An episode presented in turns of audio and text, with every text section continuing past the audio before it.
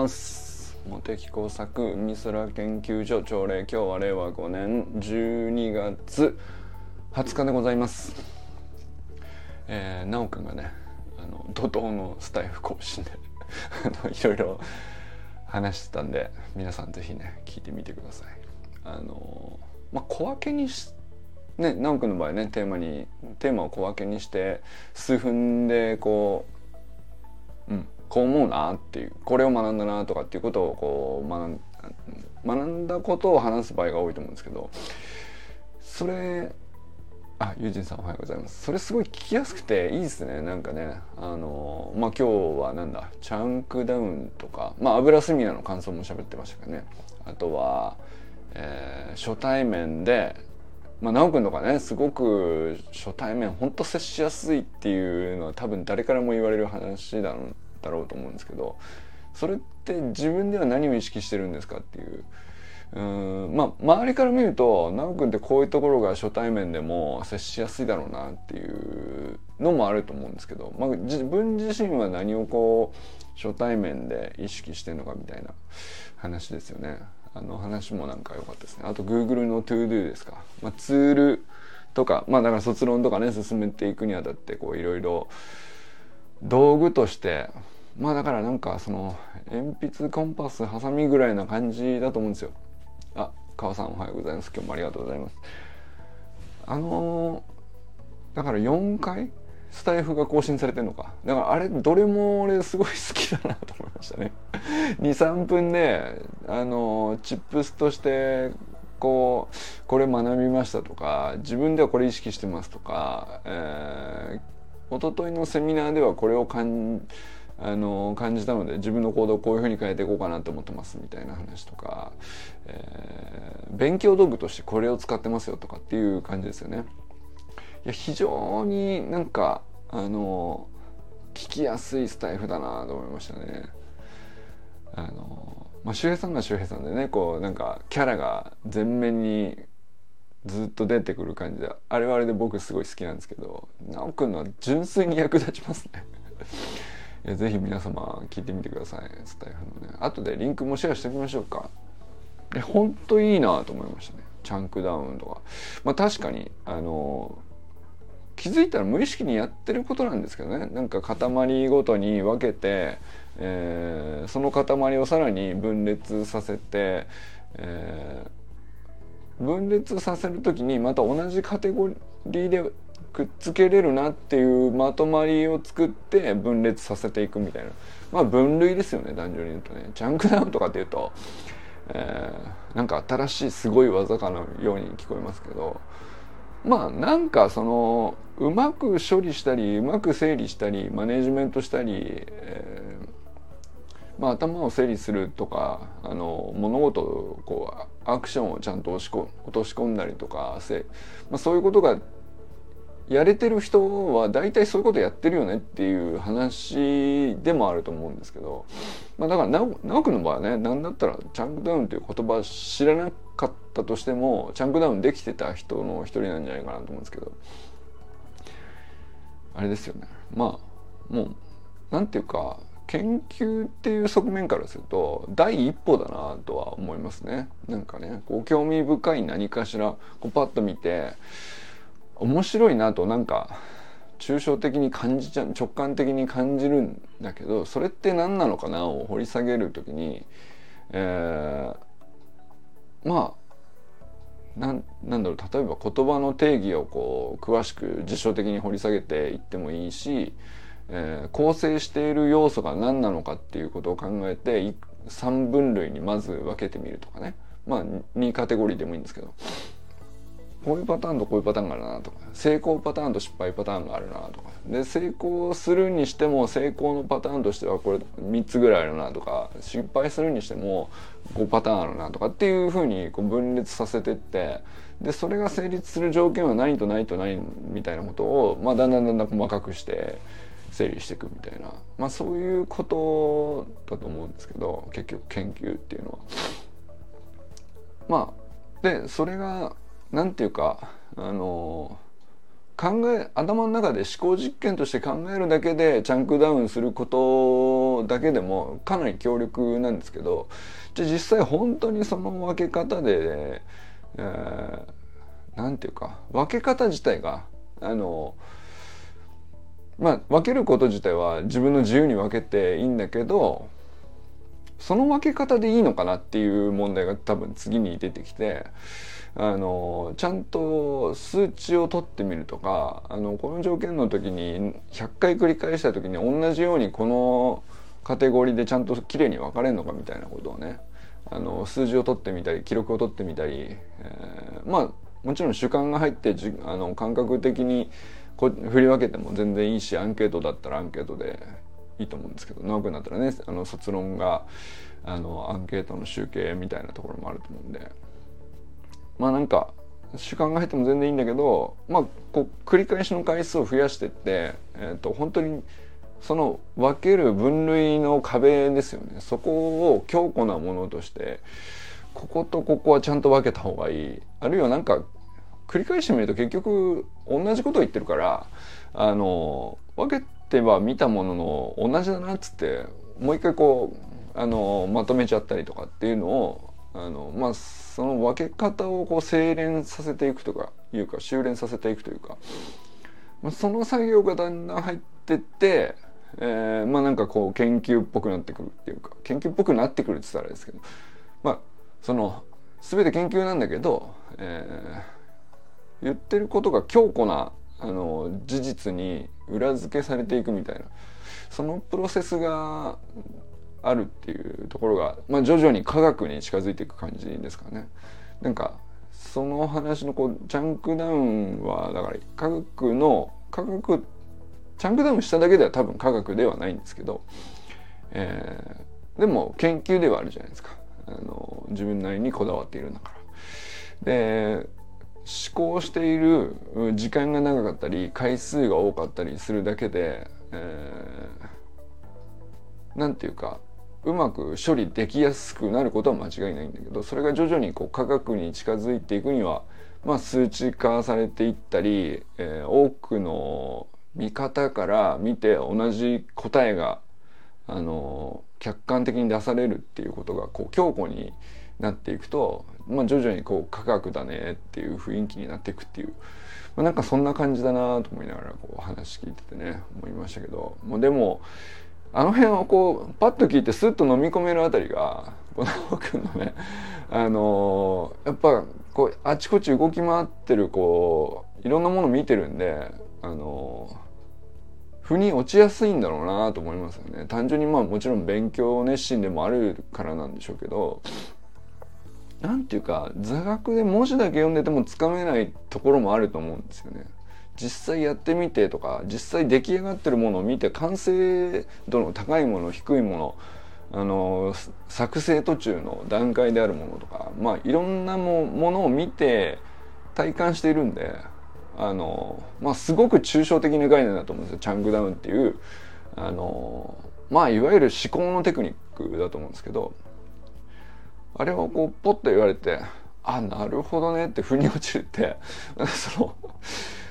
結構難しいことだと思うんですけどね。あのでもまああれだけスッと端的にまとめられるんだから。いやそれはねだからなんかそういうのが結局ね初対面でどういうことを意識してますみたいな話ともなんかつながってるなと思うんですけど多分なんですけど、うん、初対面もいろいろあるじゃないですか。こう相手がすごくあのね接しやすい人でえー、じゃあそれのテンションに合わせればいいのかっていう場合の初対面と相手がものすごくシャイでっていう時と全然初対面の意識する自分の中の感覚って違うと思うんですけどでも奈くんはねあのそこ変えずにいけちゃうんですよね。なんか相手を 相手に対して合わせるっていうのじゃなくてあくまで自分はこうってまあ初対面の時は自分はこういうモードにセットするっていうところを自分の軸で押さえといてあんまりこう相手に合わせてどうこうっていうことよりも、まあ自分はこういう人間ですよ。をこうなんかまっさらにこうちゃんと晒すっていう方を重視してるように僕は見えますね。まあ、でもその中でもまあその自分の軸があのここですよから全然ぶれないけどそれでもここが共通しますよねっていう話がちゃんと見つかるんであなんかこう嘘がないですねその共通点って。お互いこう合わせて共通点があります風にしてだとこう多分会話ってあんまり続かないと思うんですよね。例えば初対面でちょっとなんかあの入り口の会話だけできた気がするんだけどその後続かないみたいなことに多分直樹にあんまりならないと思うんだよね。なんかそれはすごい僕の印象なんですけど。それって多分なんかその相手に興味関心を抱いてるし相手の関心にも関心を抱いているけどうん相手に合わせようとはしてないっていうなんかその感じがねあの直くんの初対面の時のあこういうこと意識してるのかっていう話の中にねすごく直接直くんそれ喋ってるわけじゃないんだけど出てる気がしましたね。はい、あとは油セミナーの感想ですか。直くんにはねあのなかなか耳の痛い話も結構あったと思うんですよ あのラーメン大好きな直くんからしたら あの最初さあの油セミナーって言うからあの一番最初の入りで愛さんがねあの直くんちょっと話聞く前にセミナーの話に入る前に本題に入る前に、えー、なんかちょっと最初に聞きたいこととかもしあればとかっていう感じで振ってくれたんですよね。でその時にまあ直くんはねあのまあ好きなんでラーメン食べたいと。その場合にあのスープもりもりのラーメンよりもあのいわゆる油そばっていうやつあるじゃないですかあのスープの代わりに麺に、えー、まあ味のついた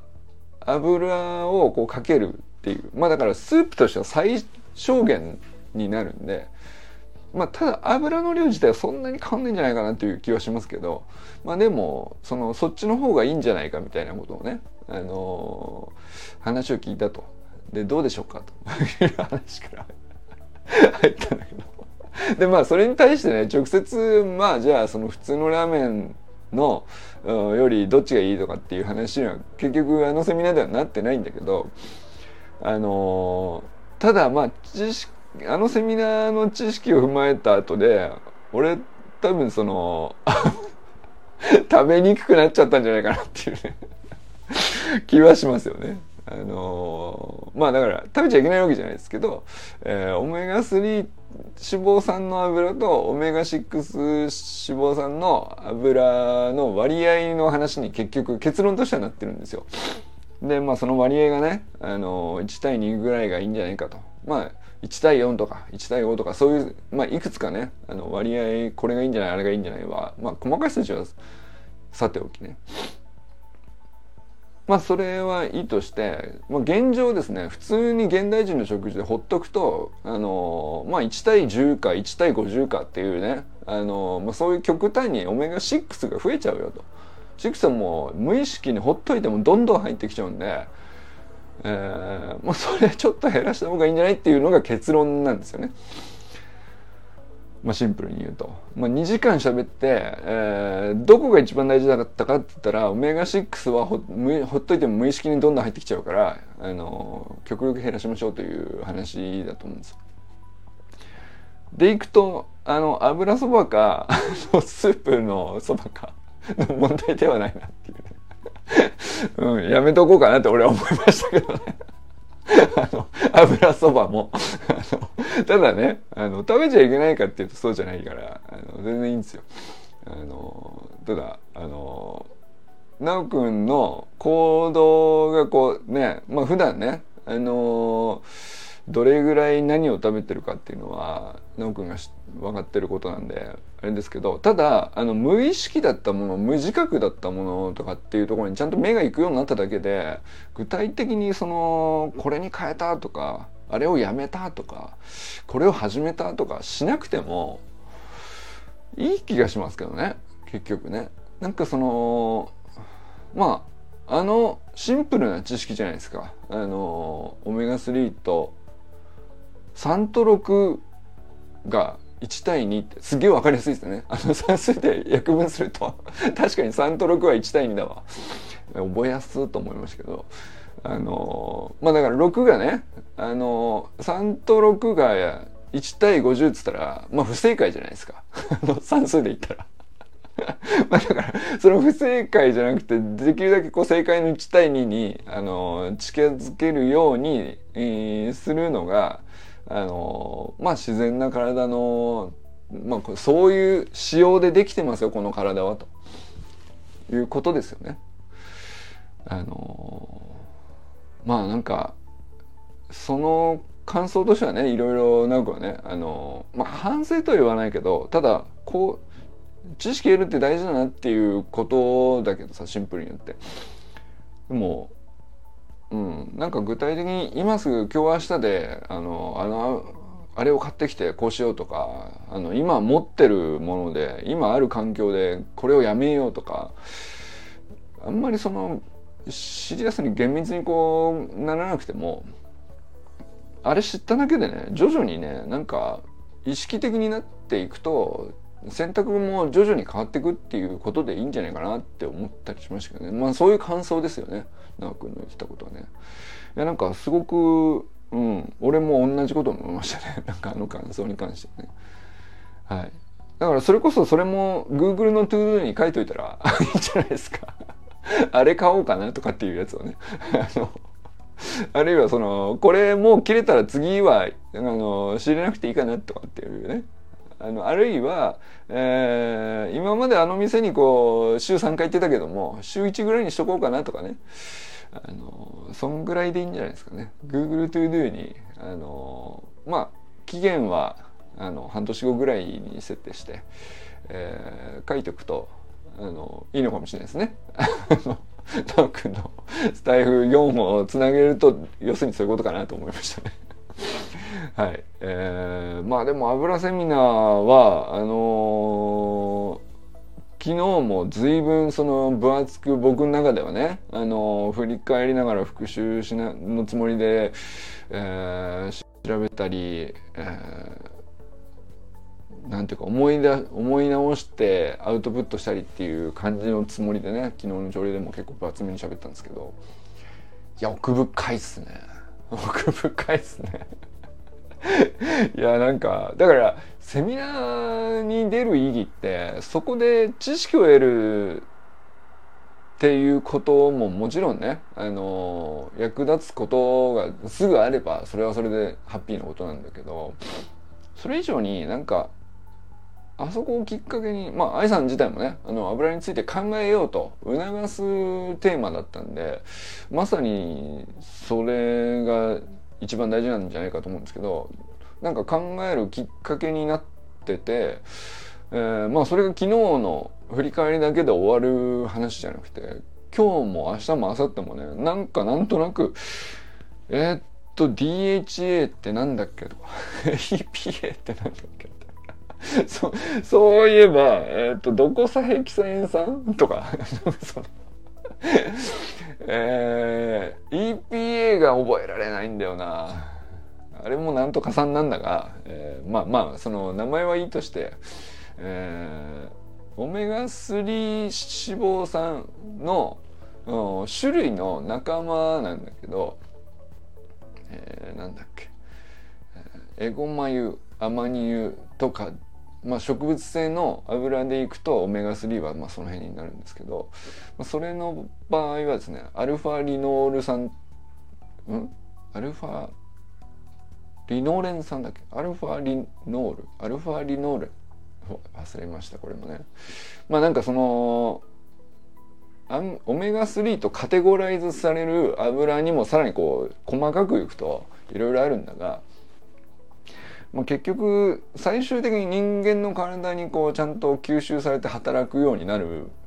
形っていうのは、まあ、その DHA だったり EPA だったりっていう形なんですよね。だからアルファリノールからも、あのー、最終的にこう代謝されて10%ぐらいが DHA になったり EPA になったりするんで、まあ、オメガ3のいいよっていう中に5万円取ったらいいよとかあんまり取ったらいいよっていう話はあるんだけど、えー、まあ結局直接そのアルファリノールが体の中でどう作用するっていう話じゃなくてそれを分解して代謝して DHA にしてあの体に取り入れるんで、えー、まあ直接的にはやっぱり魚食うのがいいんじゃねえかっていうことだなと思ったりしましたかね。まあ青魚ですね。あのまあだからあの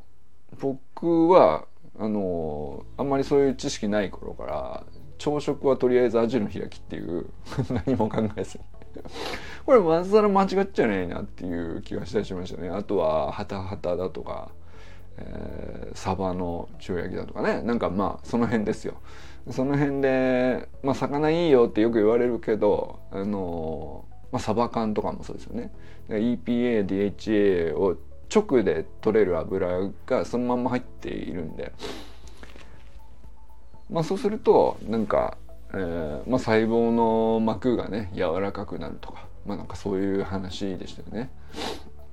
いやなんかそのオメガ3とオメガ6は、まあ、両方確かに必要必須なんですよね体にとっては。必須なんだがあの大体6があの細胞の膜を強固にする能力があってオメガ33の方は、えー、強固なだけじゃなくて弾力性もあった方がいいよねっていう、まあ、その柔らかくする効能があってでまあ程よくミックスしないとあの硬すぎても脆くなるし柔らかすぎてもべちゃべちゃになっちゃうからあの程よくミックスしましょうっていう、まあ、材料の話材料の話なんですよね。だからあのそのところまでちゃんと落とし込めたのはやっぱりあのセミナーちゃんと聞いて自分でそこそここう考えさせられるねで考えさせられるポイントとしてその細胞の膜だとか脳神経だとかそういうところにどのように作用するみたいなさなんかそこまでちゃんとこうたどれるだけの道筋がこうあのセミナーの中にこう、まあ、直接全部ね仕組みを語り尽くしたらこう2時間じゃ済まないんだけどあのだからまあそこまで話してないけどねあのセミナーの中では。えー、まあでもそこにつながってんだなっていうことをたどる道筋は示してくれたかなと思うんですよ。だからすごいあの調べやすくなったし学びやすくなったし考えやすくなったですよね。うん、なんかあの脳神経の方っていうのはまあその同じように血が巡っているんであの、まあ、取ったものはあの、まあ、体を作る上でこう血はこう体中巡るから当たり前のようにこういろんなとこに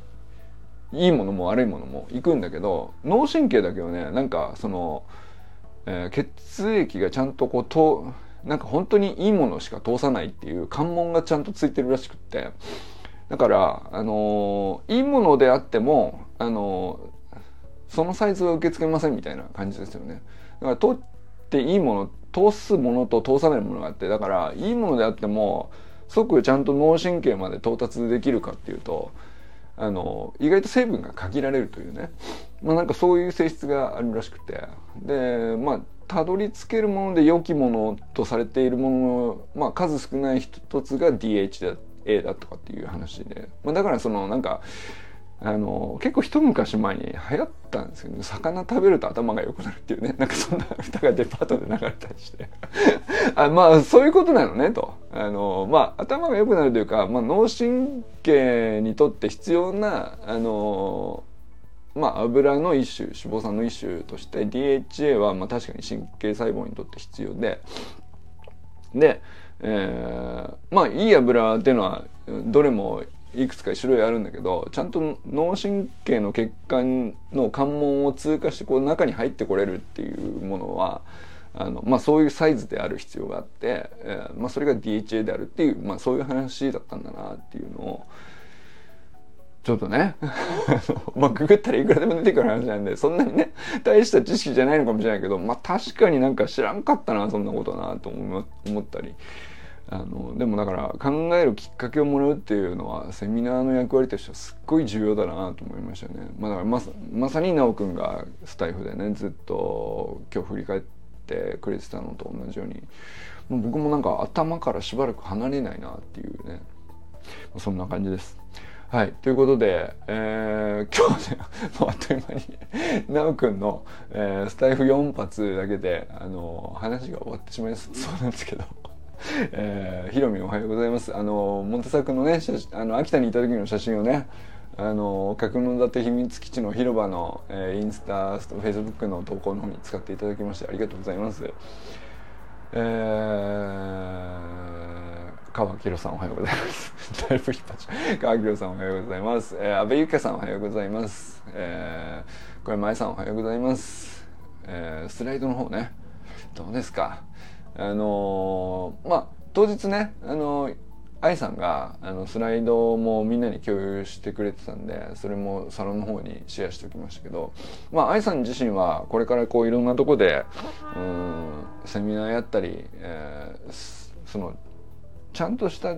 知識のもとに良いものってこういうふうに取るのが良き生き方であるみたいなまあそのあるべき姿を探すための、まあ、単純に商品を売るっていうだけの話じゃなくてまあ生き方の提案だと思うんですよね愛さんがやってることってね。まあ、なんでそのセミナーとかってすごい大事だと思うのでなんかやっぱり受け手が今までの自分の生活とはなんかこう違うものにうん選択を変えるみたいなことを、まあ、愛さんとしてはあのどうやってセミナーで伝えていくかみたいなことでいくとね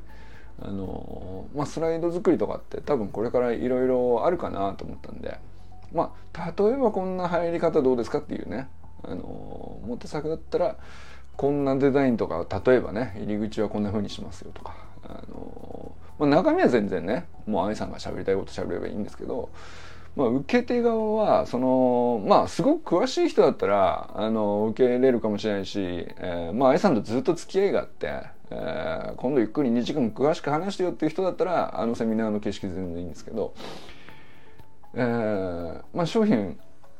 を買いに来てくれた、えー、まあだかそんなに付き合いもないんだけどあのどうやら良きものである感じですねでもなんかその趣旨だけこうコンパクトに伝えてほしいみたいな感じだとまあ2時間毎回毎回喋るわけにいかないんでね。なんかそうするとスライドの作り方とかもいろんなバリエーションあった方がいいかなと思って。まあ、そうするとなんかこういう入り口にしてポップなチラシみたいなね感じですけど。まあ、こういうのもありじゃないですかねっていうあのいくつかねスライドのデザイン例というか案をねちょっとハマってますよ僕は今ね。面白いんですよ。なんか作っててね。あれ何とでもなるんですね。あの入り口ってあのまあ昨日はねたまたま一例パッと思いついたものを出しましたけどまあ10通り20通り30通りぐらい作れると思いますよね。僕はあのいくつでも思いつける気がしますね。あのただまあそれはあのどれがいいとか一番いい悪いではなくてまあ好みもあるんですけど、えー、まあなんだろうなそのあんまり抽象的になりすぎても何なのかよくわからないしただあんまり具体化しすぎて掘り下げると話がこう見えなくなっちゃうっていう時にまあ一番重要なメッセージをこう一つにこうちゃんとラッピングしてあげて、えー、相手がこうボールを投げてもちゃんとこうゆっくり受け取れるようなボールを投げるっていう、まあ、そんな感じですよね。なんかその、えー、細かいピンポンなものですね。10個同時にバーンって投げるとあの1個も取れないみたいな話に。ともするとなるんだよね。あの多分愛さんの知識って膨大なんであの今まで何十年積み上げてきた紆余曲折があるからあの知識をね一気にボンって投げると取れる人 まあねあの同時に3つぐらいキャッチできるかもしれないけどあの1個も取れずにポカンってする場合もなきにしもあらずだなと思ったんで、まあ、そうするとあのそうまあ愛さんの中に知識があることは全然そのそのままにしてていいんだがあの、まあ、まず1球目はこの辺から優しく投げるみたいなそので徐々に強い球投げてって、えーまあ、最終的にはあの相手のボールもと同じスピードのものをやり取りするっていう、まあ、そういう感じに多分プレゼンもねなっていくと思うんですよね。でそれに正解はないんですけどあの、まあ、それをこう助ける上でのスライドのデザインとしてはこういうのもあるよねっていうのがまあいろいろ試してみるといいかなっていうのをちょっとねサロンに上げてみましたんでよかったらね見てみてくださいませ。はい、えー、ということで、えー、佐藤直君おはようございます。山田友人さんおはようございます。中村修平さんおはようございます。寺井修香さんおはようございます、えー、清水信之さんおはようございます、えー、山本健太さんおはようございます。寺井、えー、森本茜さん全国君おはようございます。砂塚森田さんおはようございます。ということでね今日も皆様どなたとお笑いますでしょうか。今日も良き一日をお過ごしください。川木野さんありがとうございます。友人さんありがとうございます。じゃあね